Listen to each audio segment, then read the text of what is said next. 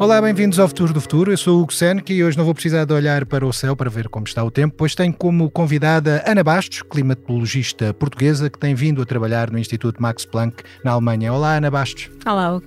Ana Bastos começou por estudar artes na Escola Secundária Soares dos Reis, mas haveria de mudar de área ao ingressar numa licenciatura de Física na Faculdade de Ciências da Universidade do Porto que não foi concluída porque, em 2007, decide mudar de curso e passa para a Engenharia da Energia e do Ambiente na Faculdade de Ciências da Universidade de Lisboa. Já em 2015, concluiu o doutoramento em Ciências da Geofísica e da Geoinformação, também na Universidade de Lisboa.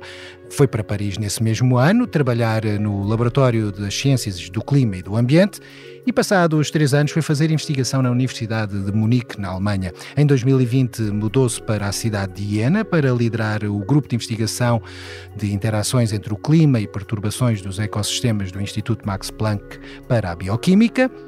Além dos dados de observação, Ana Bastos recorre a modelos de previsão para a análise das interações entre Terra e atmosfera e também para o estudo do ciclo do carbono e ainda das variações climáticas. É uma das coordenadoras do projeto internacional RECAP 2, que tem por objetivo desenvolver métodos de avaliação de emissões e sumidouros de dióxido de carbono que são reportados anualmente pelas várias nações no âmbito do Acordo de Paris. Recentemente recebeu do Conselho Europeu de Investigação uma bolsa para estudar a vulnerabilidade das florestas face às alterações climáticas mais extremas.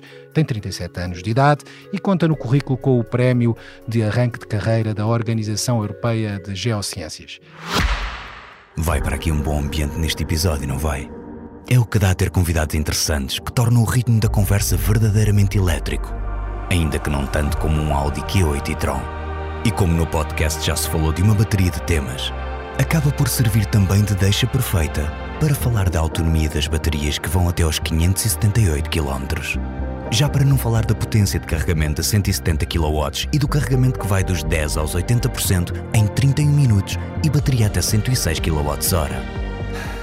A enumerar tudo isto, até precisei agora de recuperar energia. Energia que pode ser recuperada com o sistema de recuperação de energia do seu Audi sempre que trava e desacelera. Bom, mas não quero travar mais a conversa que estava a ouvir. Já pode seguir o seu caminho em direção ao podcast para continuar a ouvir o resto do episódio ou pensar em qualquer outra coisa para fazer no futuro, como conduzir um Audi. O futuro é uma atitude. Ana Bastos, obrigado por ter aceitado o desafio para vir eh, ao podcast Futuro do Futuro. A primeira pergunta não podia ser mais elementar. Temos ou não carbono a mais no planeta Terra?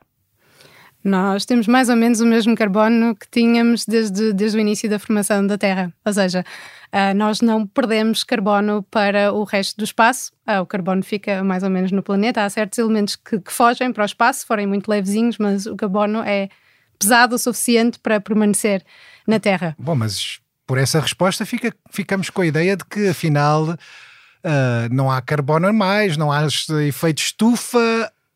Ou será que o carbono é o mesmo, não, ele está é no sítio errado. Exatamente. O que nós temos é carbono a mais na atmosfera, uh, ou carbono a mais da nossa perspectiva e da perspectiva dos seres vivos que neste momento vivem na Terra. Ou seja, nós sabemos que uh, as nossas sociedades e as plantas que vivem no planeta e os animais que vivem no planeta evoluíram num determinado clima que entretanto está a mudar a uma taxa que é demasiado rápida para aquilo a que nós podemos uh, responder e adaptar-nos suficientemente. E, portanto, o dióxido de carbono na atmosfera é demasiado alto porque está a, a levar alterações do clima que são demasiado rápidas para nós nos podermos uh, ambientar. Mas antes de irmos para aí para o clima uh, e para as alterações do clima, vamos tentar perceber aquilo em que é especialista, que é o ciclo do carbono, e corrija-me se eu estiver errado, Ora, se o carbono está mais na atmosfera sob a forma de dióxido de carbono, portanto já oxidado de alguma forma, uh,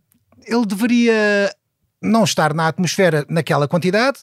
Se ele não está na, na atmosfera naquela quantidade, onde é que ele deveria estar então?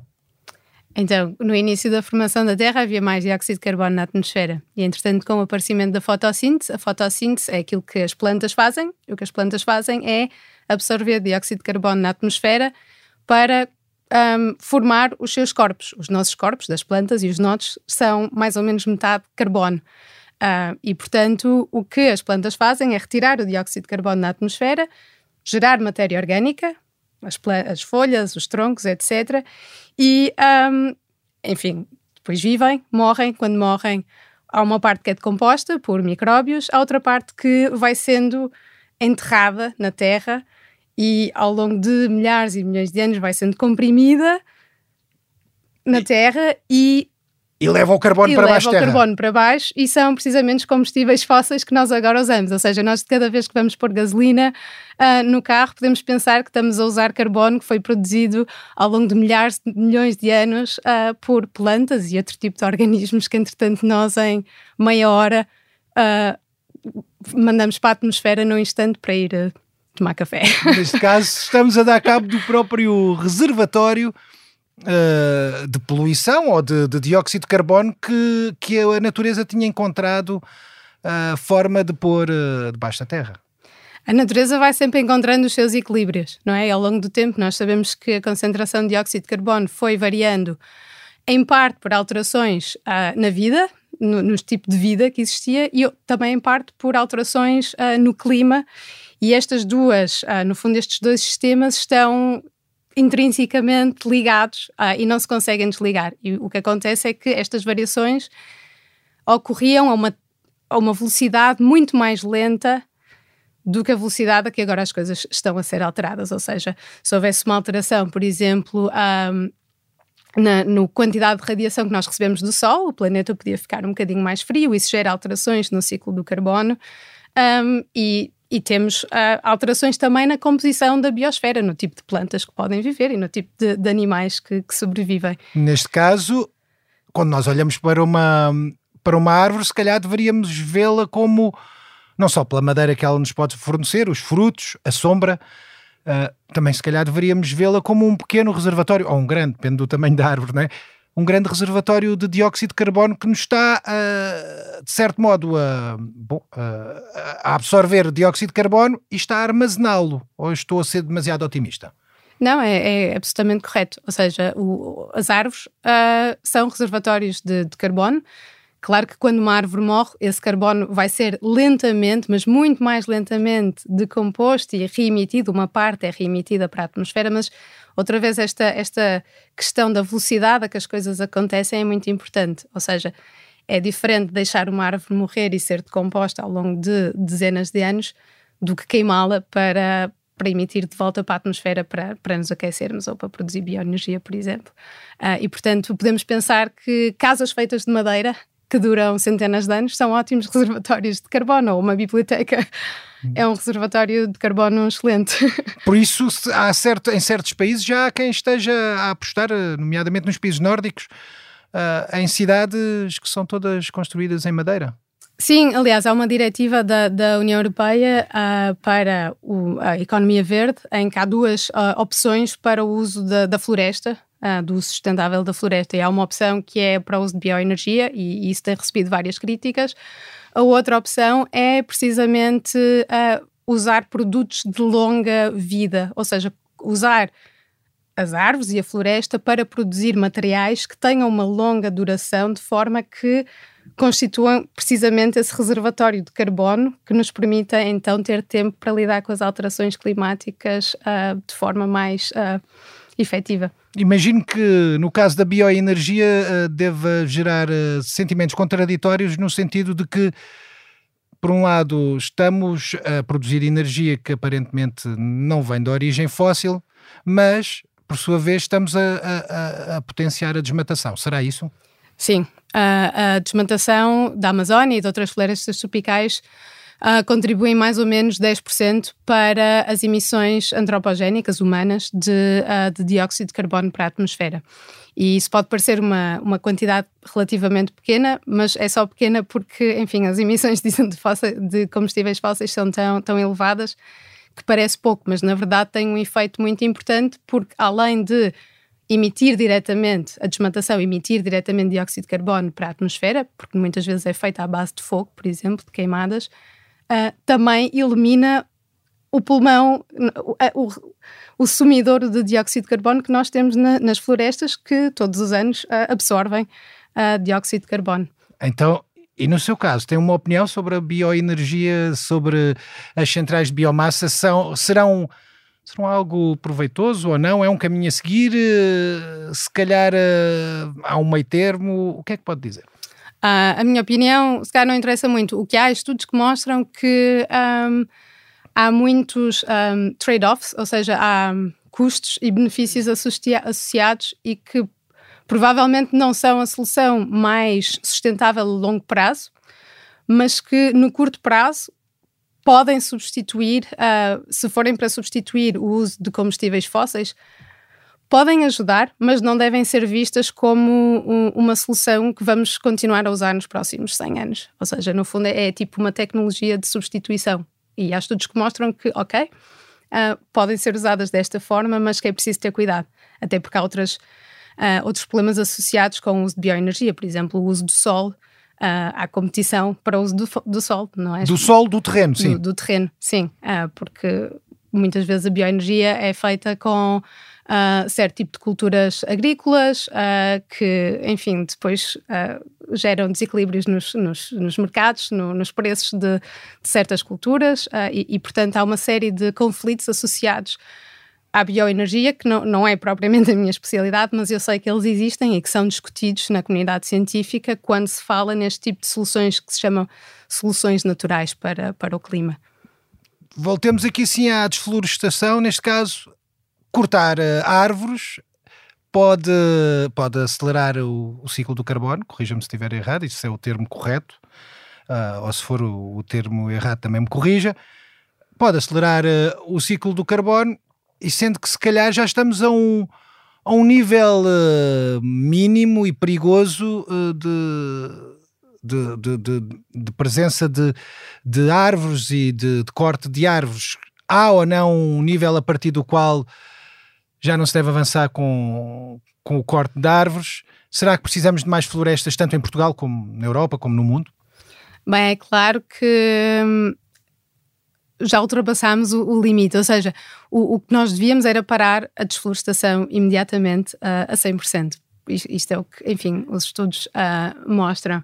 À medida que aumentamos as taxas de desflorestação, uh, vamos uh, também, ao mesmo tempo, eliminando outras funções importantes do, dos ecossistemas, por exemplo, a biodiversidade, a capacidade de regulação do ciclo da água, que depois acaba por ter efeitos também nos padrões de seca e na vegetação, e portanto, de cada vez que desflorestamos mais e mais, vamos, uh, vamos nos aproximando mais do, do precipício uh, e começa a ficar mais íngreme, de forma a que a certa altura pode ser mais difícil voltar, uh, voltar atrás. Sim. Neste caso, o próprio, porque a desflorestação, neste caso, não só elimina. Uh, árvores e vegetais que são úteis para, para armazenar dióxido de carbono, como também emite mais, mais dióxido de carbono para a atmosfera. Explique-nos só o, o que é que é ao certo o ciclo do carbono. Quando me diz já existia carbono e há muitos milhões de anos e, e, que agora se calhar não há assim tanto mais, então de onde é que vem esse carbono? O que é que ele existe? Ele vai para onde? Vai para os céus? Fica, fica, lá, fica lá aprisionado ou não? Não sei. Uh, o que é que impede que o carbono saia e, porque é que ele fica aprisionado e porque é que, no fundo, uh, de onde é que ele vem? De onde é que vem uhum. este carbono? Enfim, o, a composição dos planetas uh, depende da sua gente, da sua formação e, e, por exemplo, dependendo do tamanho de cada planeta e da temperatura, há certos elementos que, que conseguem ficar dentro do planeta, que ficam armazenados uh, ou, ou não. Pronto, o nosso planeta tem muito carbono um, e também tem muita água. E nós na primária aprendemos o ciclo da água, eu acho que é mais fácil explicar no início com o ciclo da água. Nós sabemos que temos água na atmosfera, vemos as nuvens, a água a certa altura precipita, não é? Chove, uh, vai para os oceanos, chove na terra, a água que chove na terra depois é conduzida pelos rios para, para o oceano de volta e, portanto, fecha-se o ciclo a partir do momento em que a água do oceano evapora e volta à atmosfera. O ciclo do carbono é, é muito parecido. no sentido em que se começarmos com o dióxido de carbono na atmosfera, podemos, como eu já falei, da fotossíntese, uh, é um dos mecanismos em que o carbono passa da atmosfera para a, a superfície terrestre, armazenado na vegetação e depois nos animais que comem a vegetação e em nós próprios, etc.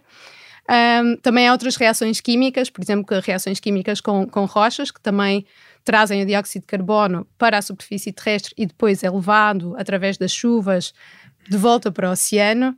E depois no oceano há uma parte que volta a ser reemitida, porque no oceano também há animais e também há fotossíntese, e portanto também há um ciclo de carbono no oceano e, e parte do dióxido de carbono volta a ser libertado também no oceano. Há uma parte que, como eu já expliquei no início, vai sendo armazenada ao longo de milhares de milhões de anos no subsolo. No, no subsolo.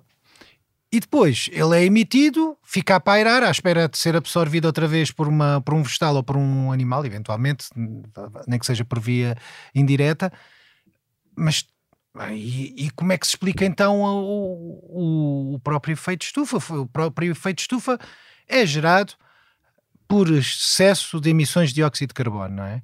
Uh, porque é que ele fica ali? Porque, ele, porque é que ele não vai? Porque é que o, o dióxido, esse dióxido de carbono não se vai embora? Era suposto ele ir embora? Tem a ver com a pressão da, exercida pelo próprio, pelo próprio planeta? O que é que acontece? O problema é que o dióxido de carbono, ao contrário da água, não chove. Ou seja, a água reside na atmosfera mais ou menos sete dias, ou enfim, sete dias, um bocadinho mais uh, porque a água junta-se em gotículas que, que, se tornam mais e mais pesadas e a certa altura precipita. E na verdade, o vapor de água tem um efeito de estufa mais intenso do que o dióxido de carbono. O vapor de água não é um problema muito grande para as alterações climáticas porque, porque a água precipita e volta à superfície. O dióxido de carbono reside na atmosfera durante centenas de anos.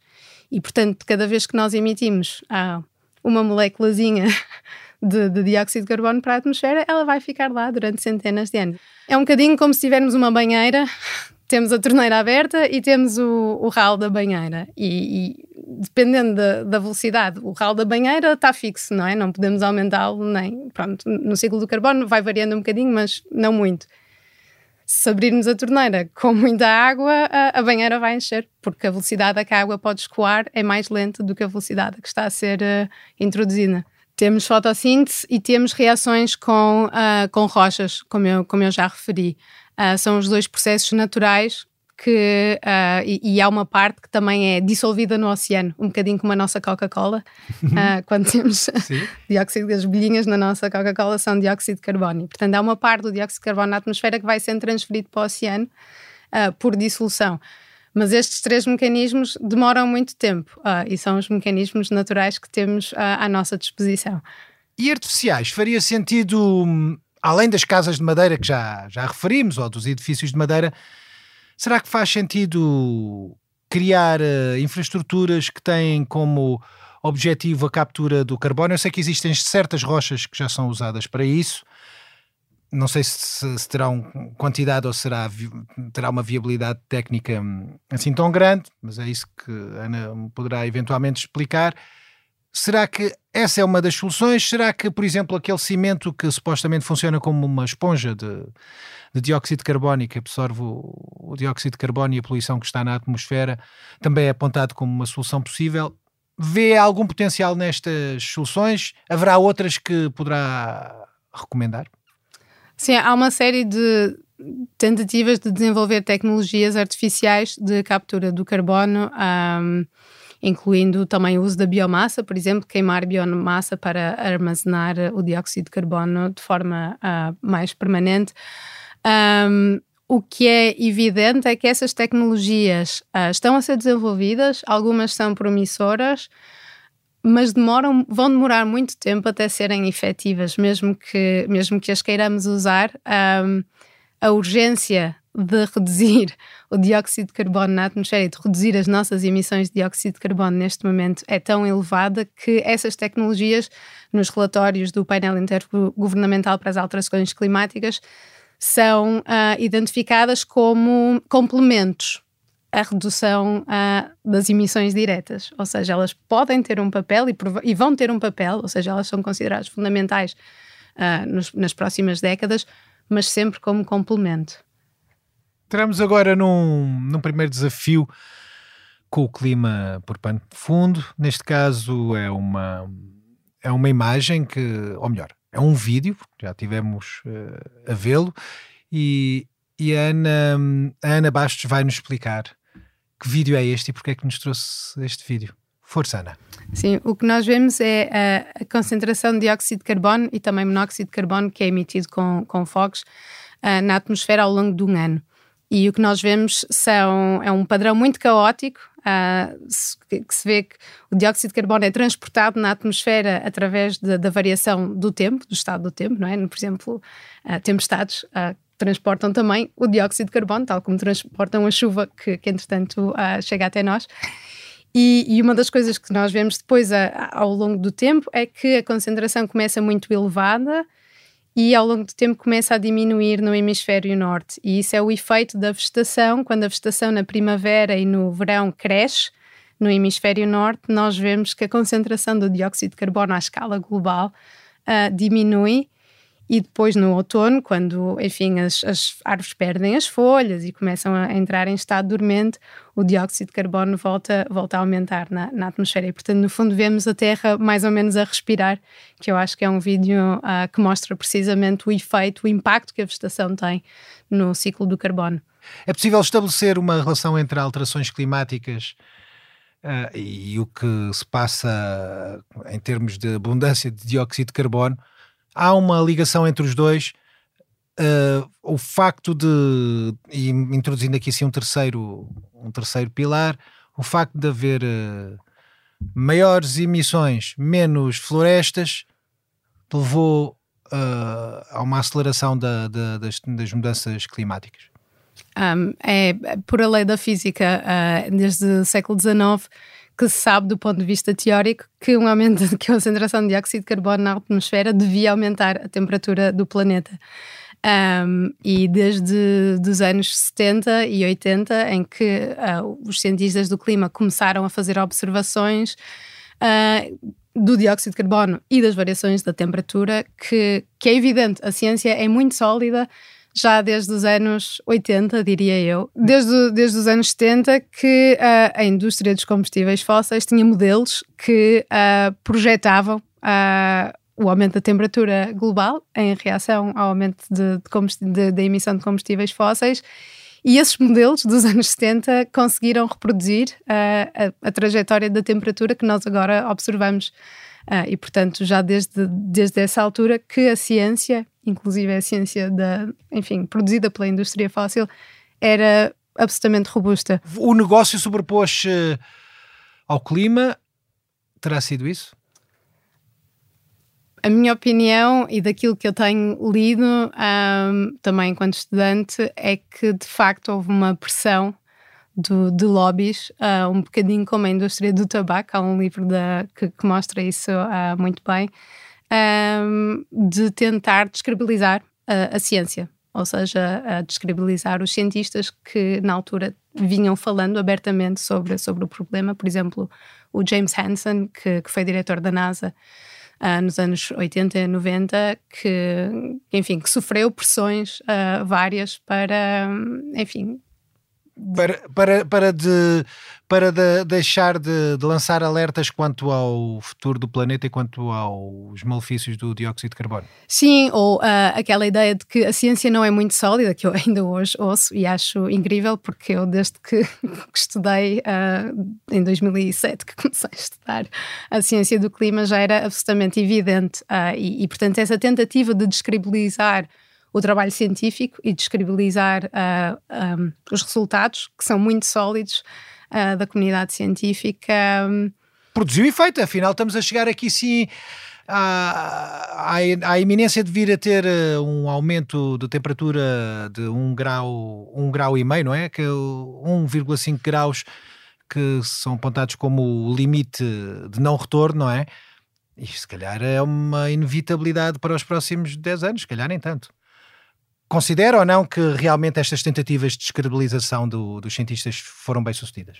Uh, sim, fizeram-nos perder tempo, uh, no fundo, uh, e, e, acho que atrasaram muito também o desenvolvimento de tecnologias que nos poderiam ter, entretanto, ajudado a mitigar as emissões de, de combustíveis fósseis anteriormente e também, claro, fizeram pressão sobre os decisores políticos para que, enfim, chegássemos a hoje e e mesmo a, a discussão na COP20 do ano passado, na conferência de partes uh, de, de há uns meses atrás, de, de criar um, um, preço nunca de pôr um preço no carbono. Uh, enfim, não foi pacífica. não, exatamente. Como eu estou na Alemanha, um dos debates que nós estamos a ter neste momento é temos manifestações dos agricultores, porque o governo quer reduzir os subsídios aos combustíveis fósseis um, e os agricultores estão contra. E uma das coisas que nós sabemos é que nós precisamos que os subsídios aos combustíveis fósseis acabem o mais rapidamente possível.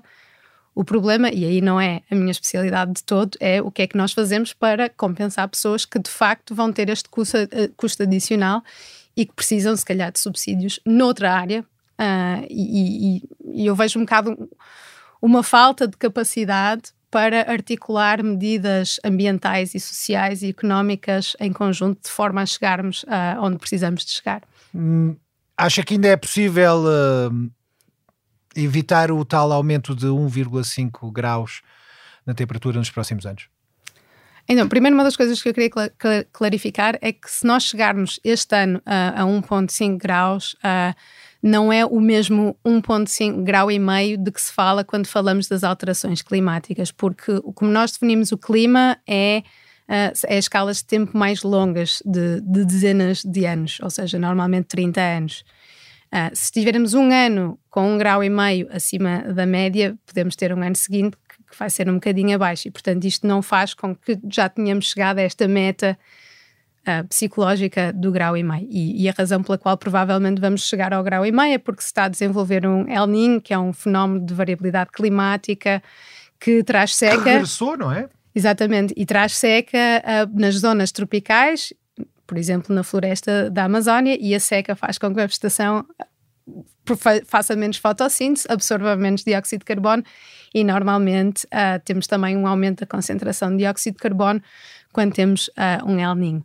Uh, mas um, estes padrões de variabilidade climática, as escalas de tempo mais curtas, levam. Temos um El Niño, mas ao oposto, que se chama Laninha. Nós normalmente não ouvimos falar da Laninha porque traz muita chuva e a vegetação cresce. Na Austrália temos uh, a vegetação a crescer muito e, e, temos uma redução do dióxido de carbono também uh, associada ao Laninha.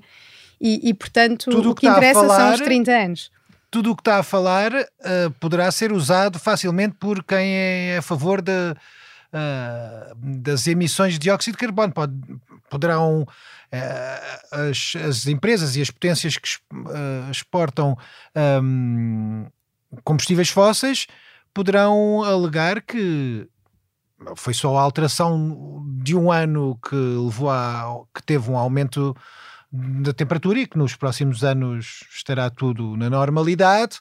E também, se calhar, poderão dizer: bem, eh, da mesma forma que surge o El Ninho, também surge a El Ninha e, portanto, não há falta de água. Eh, é ou não este não é este debate aqui sim que, que surge em que os argumentos são questionáveis de um lado e do outro? Uh, não são questionáveis, mas eu acho que é precisamente o contexto em que este aspecto didático é muito importante porque também vemos, por exemplo, se houver um inverno muito frio, uh, nos Estados Unidos tiveram os nevões e, e depois também vêm os uh, críticos uh, das alterações climáticas, e não há alterações climáticas nenhumas porque tivemos um inverno muito frio. E é precisamente o contrário, nós o que sabemos, e todos os modelos e todas as observações mostram que quando fazemos médias ao longo de vários anos e de várias décadas, vemos uma tendência uh, de aumento da temperatura que não, que não varia. Ah, é só as escalas de tempo mais curtas que de facto é esta variabilidade. Mas quando agregamos, vemos claramente o sinal uh, associado às emissões de dióxido de carbono. E como é que vê uh, o clima mediterrâneo, português, do sul da Europa a mudar? Há uma, uma previsão? Consegue dizer-nos alguma coisa que poderá vir a acontecer aqui sim no nosso canto da Europa? O Mediterrâneo é uma das zonas, segundo o relatório do painel intergovernamental para as alterações climáticas, é uma das zonas de risco, na verdade, das alterações climáticas, porque é uma zona semiárida, não é? Nós temos invernos mais ou menos úmidos, mas temos já verões muito secos e, portanto, já, já se torna difícil a, à vegetação e, e às populações já é também. é comum superar os 40 gerir. graus eh, centígrados, coisa que na minha infância nós achávamos só acontecia no deserto. Sim, e, e o problema é que nestas regiões há uma coisa que se chama um fenómeno de, de amplificação, em que uh, se o clima se tornar um pouco mais seco, faz com que o aquecimento local, à escala local, também aumente e, portanto, gere também mais seca. E, portanto, há um fenómeno de uh, amplificação, sim, das alterações na zona do Mediterrâneo, por exemplo, em relação a secas, ondas de calor, que se, o Mediterrâneo é uma zona de muito mais risco para secas e ondas de, de, calor, por exemplo, do que a Escandinávia, que é uma zona úmida e, enfim, que real, em, em que isto não é, estes mecanismos não são tão importantes. Estamos a falar de, de verões com mais incêndios, com temperaturas acima dos 40 graus centígrados uh, comuns, uh, tornarem-se comuns. O que é que nos pode dizer? Uh, imagine Portugal, Península Ibérica, em 2050. Estamos a falar do quê? Estamos a falar de um, de um cenário de inferno no verão e desértico e frio no, no inverno, mas seco, é isso? Uh, no inverno as projeções não são tão claras, mas nos verões uh, as projeções são muito robustas em que os verões vão ser mais secos e, e mais quentes.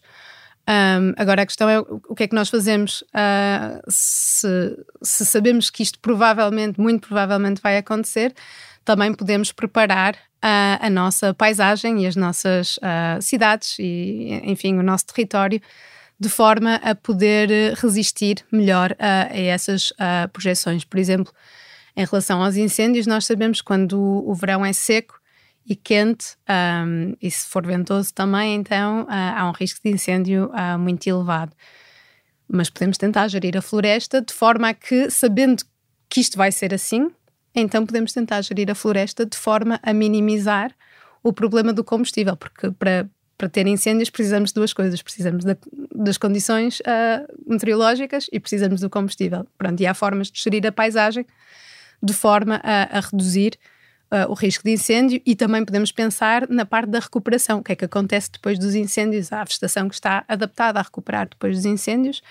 Uh, sabemos que, por exemplo, que sistemas mais biodiversos recuperam mais facilmente. Portanto, o contrário da monocultura, em que, em que existe só uh, em que existem aqueles, aquelas florestas uh, grandes e alargadas de, por exemplo, só de eucalipto, não é? E, eh, no fundo, é, é evitar esta monocultura de uma só espécie, é isso que está a dizer como uma, uma solução possível.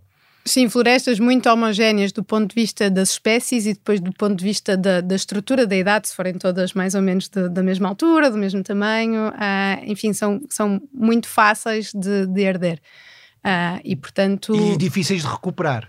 E, e em, bem, o, o, eucalipto e o pinheiro não, porque o eucalipto e o pinheiro estão habituados, são, evoluíram para, para estarem adaptados a, ao incêndio. A questão é que a, as comunidades vivem perto destas florestas e, portanto, nós queremos proteger não só a floresta, humanas, mas claro. também as vidas humanas e a infraestrutura e, e etc.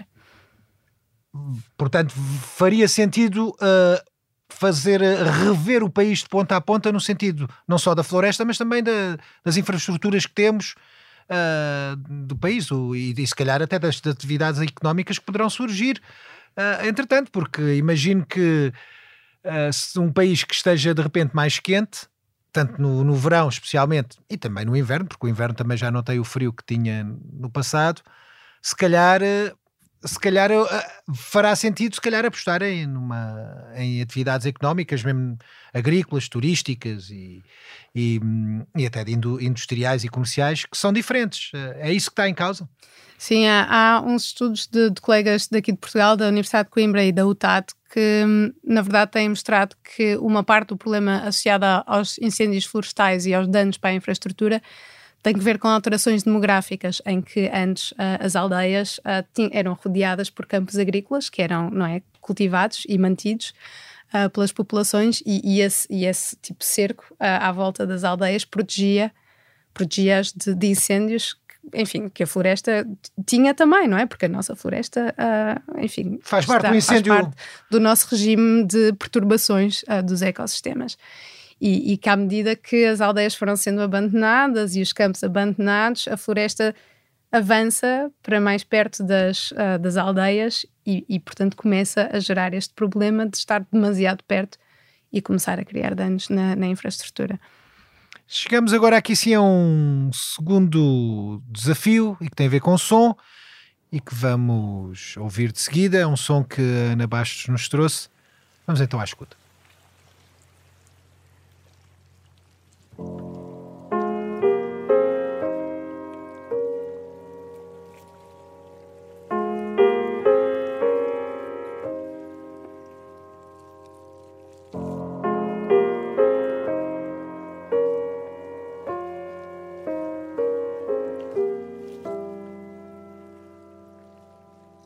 Acabámos de ouvir este som, que som é este que, que acabámos de ouvir? Uhum. Uh, isto é a Elegia para o Ártico, uh, do Ludwig Einaudi, e, e, esta gravação que estamos a ouvir é um concerto uh, ao vivo que ele gravou um, em cima de um pedaço de gelo que estava a flutuar no Ártico.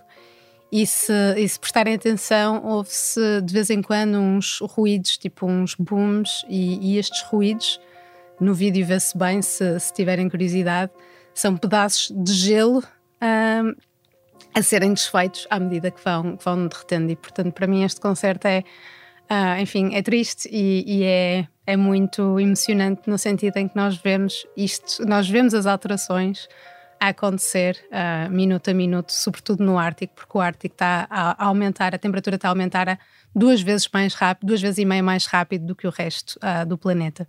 Portanto, isto é real, isto vai afetar-nos mais tarde ou mais cedo a nós que vivemos aqui assim com o ar condicionado e, e dentro de a maior parte do tempo dentro de, de casas e não, e não vemos bem o que é que está a acontecer lá fora na rua.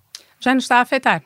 Uh, as, as, últimas secas do, dos últimos anos uh, na Europa Central, em Portugal, ondas de calor, uh, há uma comunidade do clima que se dedica a, ao que se chama a atribuição de fenómenos extremos ou de eventos extremos e, e a maior parte dos eventos uh, das últimas décadas tem claramente uh, a nossa dedada uh, das alterações climáticas, ou seja, foram mais intensos por causa do aquecimento global ou a frequência a que eles acontecem também se tornou mais rápida por causa do aquecimento global. E, portanto, se pensarmos em secas como a 2005, 2003, 2005, 2017 em Portugal, os incêndios de 2017, enfim, são tudo um, eventos extremos que têm uma contribuição já das alterações climáticas e, e que é demonstrado. E se calhar a própria, a própria alimentação vai ressentir-se disso, se calhar vai refletir uh, o aumento de, das temperaturas, que por sua vez uh, tornam a superfície arável disponível menor, mais pequena, não é? Portanto, se calhar nós próprios, quando vamos ao supermercado no dia a dia, mais tarde ou mais cedo, vamos estar a pagar também mais por isso. Sim, uh, houve um, um ano, 2010, uh, ah, se me lembro bem, em que houve uh, várias ondas de calor. Houve, não sei se, se calhar há pessoas que se lembram de uns incêndios na Rússia em que geraram montes de problemas de saúde também por causa da poluição.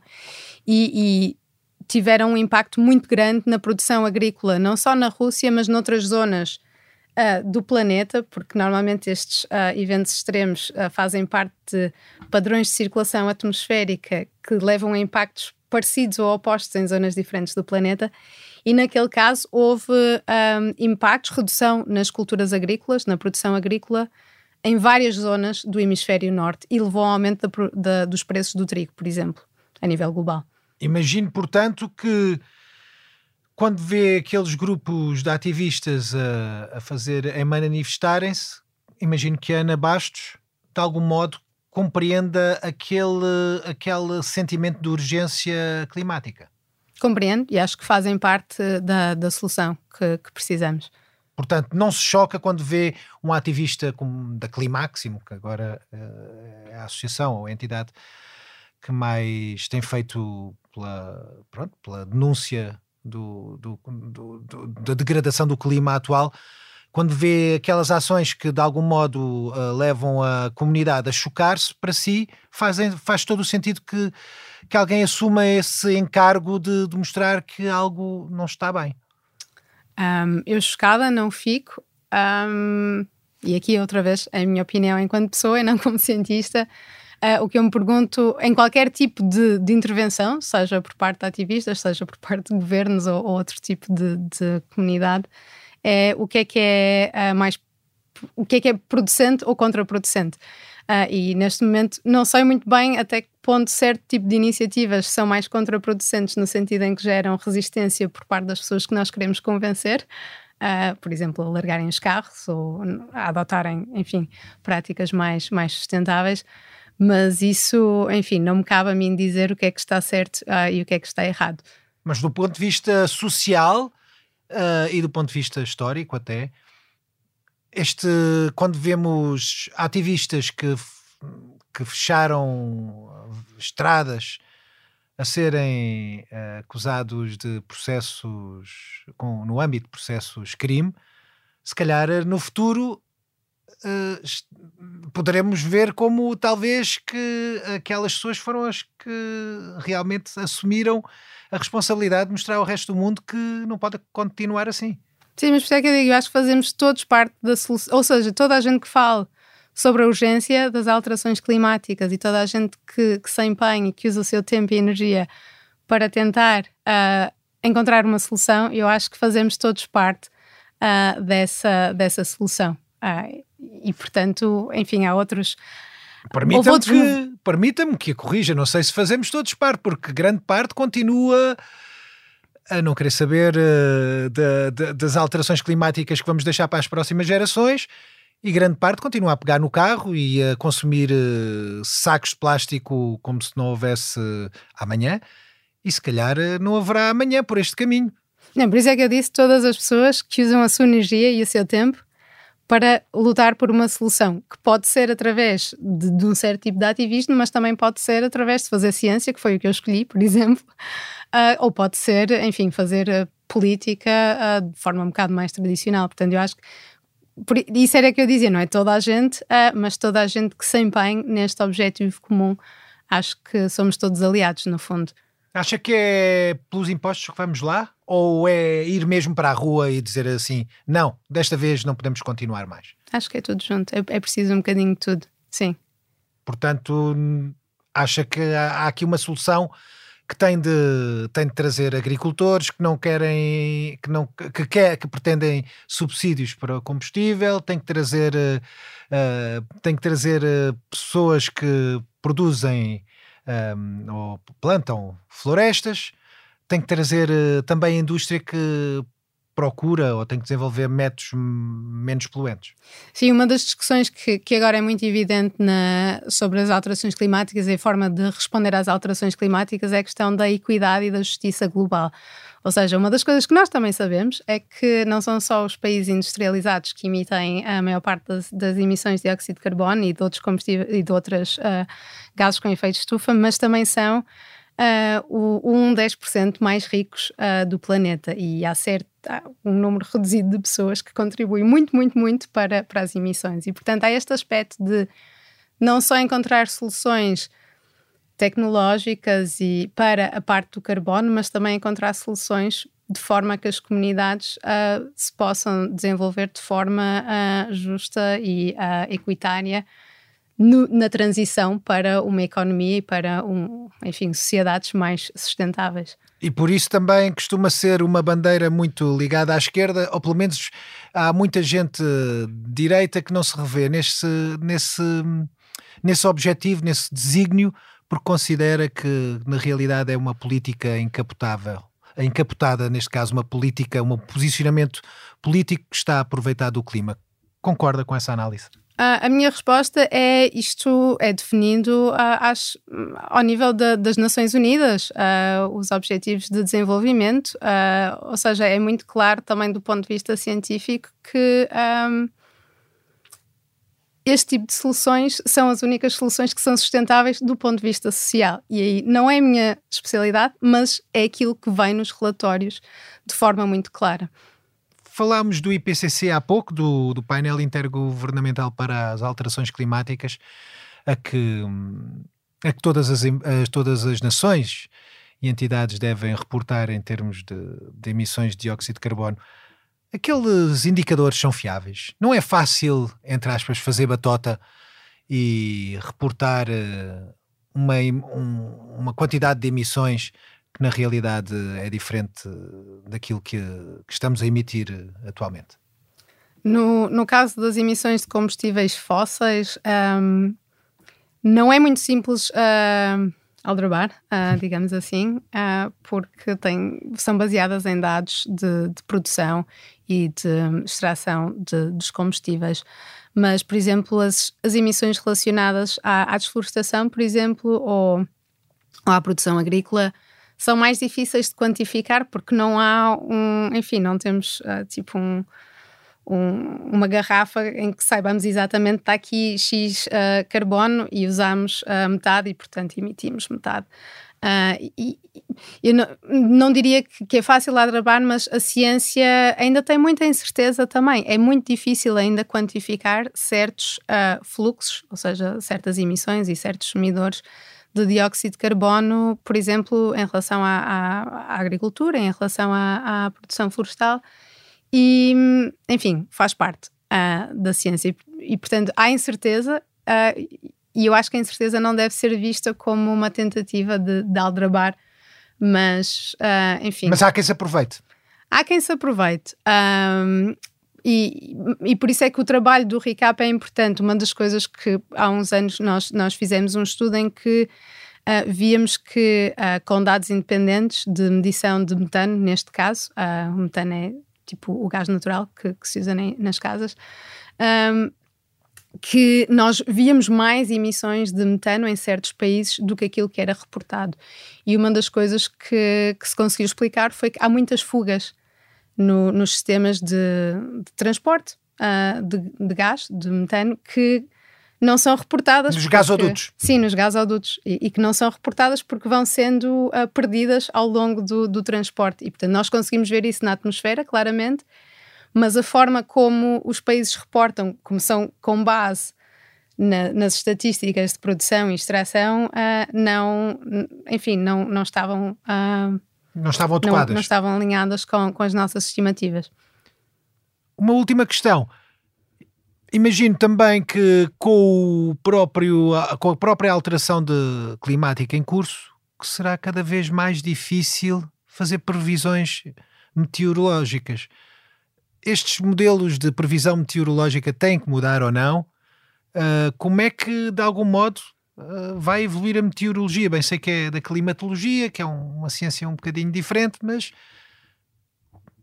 de certeza que há de debruçar-se, nem que seja todos os dias de manhã, uh, pensar como é, que, como é que está o tempo há ou não uma, toda uma nova ciência que vai ter que ser feita no que toca à previsão meteorológica? Não necessariamente, uh, porque uh, o, como eu disse, as escalas de tempo uh, no planeta são muito importantes e, portanto, mesmo que alteremos o, o, clima a escalas de tempo longas, os fenómenos físicos que controlam as variações do tempo são, enfim, são mais ou menos tão fáceis de prever agora como se o planeta for uh, mais quente.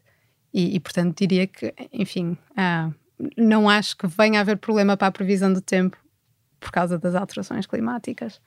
Portanto, as alterações climáticas continuam a funcionar com, mesma, com, a mesma lógica, ou melhor, a meteorologia, para as previsões meteorológicas continuam a funcionar com a mesma com a mesma lógica. O que mudou foi uh, a distribuição dos fatores que contribuem para para, para as previsões meteorológicas está alterada. Sim, é isso. Ou seja, as ondas de calor são um bocadinho mais quentes, os dias quentes são um bocadinho mais quentes, uh, os dias frios são um bocadinho menos frios uh, e por aí fora. Mas uh, a, a, parte física da dinâmica da atmosfera que é usada para prever o tempo e o estado do tempo é a mesma. É com um ar bem respirável que chegamos ao fim desta entrevista com Ana Bastos. Na próxima semana, o Futuro do Futuro voltará com mais um convidado capaz de usar o engenho e a ciência para mudar o mundo. Eu sou o Hugo a sonoplastia esteve a cargo de Tomás Delfim e João Ribeiro. Pode ouvir-nos nas várias plataformas e também no site do Expresso. Até lá já sabe, o futuro faz todos os dias.